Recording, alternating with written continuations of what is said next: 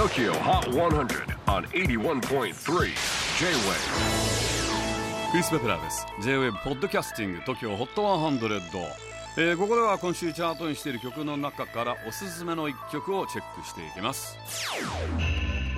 今日ピックアップするのは72位初登場エイルナイトドライブエール今年3曲目となる最新シングルは動画配信サービス FOD で先月から配信スタートしたオリジナルホラードラマ「あの子が生まれる」の主題歌となっています。ドラマはリングシリーズなどを手掛け世界にジャパニーズホラーブームを巻き起こした鈴木浩二の書き下ろしによる完全オリジナル作品です。物語は郊外のとある病院が舞台。かつては由緒ある病院として人々から愛されていたが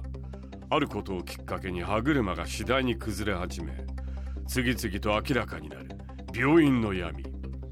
地位や名誉欲望と嫉妬そして復讐。病院を取り巻く人間模様が複雑に絡み合い罪に罪を重ね衰退していく病院。その中で誕生する美しきモンスター。